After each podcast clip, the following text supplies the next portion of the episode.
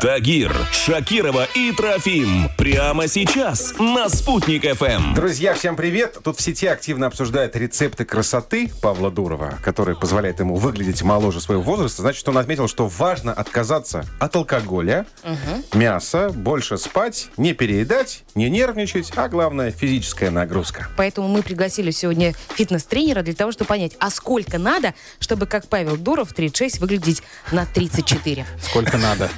1025 надо, я думаю, не меньше на фитнес-карту. Ну ладно, сейчас все подробно мы расспросим у фитнес-тренера, у гуру спортивной фигуры Антона Киселева. Антон, доброе утро. А, доброе утро, ребят. Да, скажите, пожалуйста, вот сколько минимум надо тренироваться, ну вот чтобы, как бы говорить, я занимаюсь спортом. Индивидуально можно заниматься каждый день по чуть-чуть, э, да.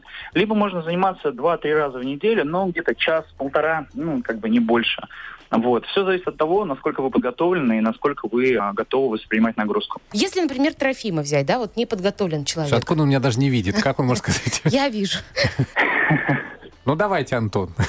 Вообще, я рекомендую всегда начинать с вечера. Тот совет Павла Дурова, который он давал, э, это высыпаться. Это один из важных, наверное, советов. То есть вечером нужно, самое главное, лечь вовремя спать. Соответственно, когда вы с утра проснетесь, и вы захотите заняться фитнесом, сделать зарядку, это будет сделать значительно проще, нежели если вы не выспитесь. Второе, наверное, с чего можно начать, это постановка цели. Это очень важно для того, чтобы грамотно и правильно спланировать свой тренировочный путь. Вот, Вот. плакат Жан-Клода Ван Дамма на холодильнике. Это цель? это постановка цели или нет?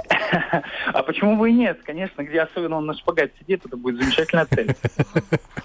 Ну да, да. Ладно, а есть третий пункт или вот этого хватит? А то что-то я уже устала А, записывать.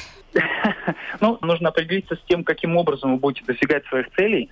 Два подпункта. Первый – это, наверное, достигать цели самостоятельно. И третий пункт – это достигать цели с помощью персонального тренера. Вот эти бесплатные тренировки. Два раза в разные центры сходил, И все? позанимался с персональным Почему бы нет? Антон, а как вот лучше, искать тренера, который гоняет или который типа, да я типа не мой, ладно, не нагружайся, дружочек? А вы знаете, это зависит все вот от человека. Кому-то нужен вот прям вот жесткий, чтобы стоял с прутом, а кому-то наоборот нужно, чтобы вот э, мягенький, добрый, и добрый, давай сделай еще немножко. Мне кажется, что вы вот второй вариант, вы не зверь, да? Я просто не выспался. Антон, ну спасибо вам большое. Я думаю, что сейчас, если вот после наших э, с вами разговоров кто-то и не побежал, да, ну что-то делать, активно действовать, ну, по крайней мере, подумал. Не подходить к холодильнику хотя бы. Антон, спасибо большое. Вам спасибо. Хорошего дня. Я напомню, что о занятиях спортом, о том, как правильно это делать и как часто, мы разговаривали с фитнес-тренером Антоном Киселевым. И если спросить у тренера, что вам накачать, чтобы за вами девушки бегали, он ответит «нефть». Или газ, да, в нашей стране так. Чак-Чак Норрис.